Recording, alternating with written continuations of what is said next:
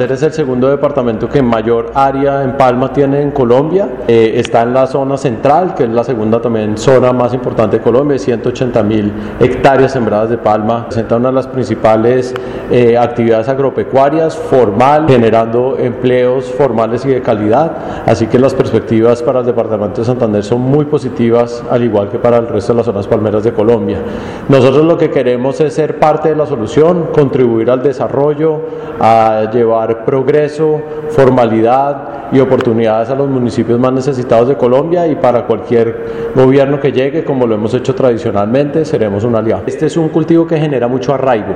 La palma es un cultivo de largo plazo, cuando uno siembra palma va para 30 o 40 años, porque los trabajos en la palmicultura son trabajos estables. Municipios palmeros son donde la actividad palmera tiene la mejor percepción. Nosotros hacemos encuestas de percepción y en los municipios palmeros es donde una mejor imagen hay de la palmicultura porque reconoce, sino también para las comunidades. ¿Qué encuentran en esos rostros de esos campesinos productores? Pues lo primero es aclarar que el 85% de los productores de palma de aceite en Colombia son productores de pequeña escala con un promedio de 10 hectáreas de palma, 7000 eh, productores que hay en Colombia, el 85% son de pequeña escala.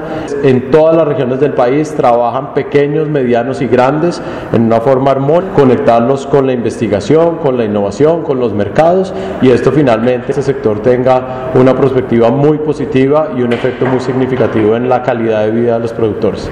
¿Qué mensaje le dan a los santanderianos productores? Que valoro mucho el trabajo que han hecho en el departamento, que sé que estamos pasando por unos buenos tiempos, que son tiempos en los que hay que aprovechar para invertir en el cultivo.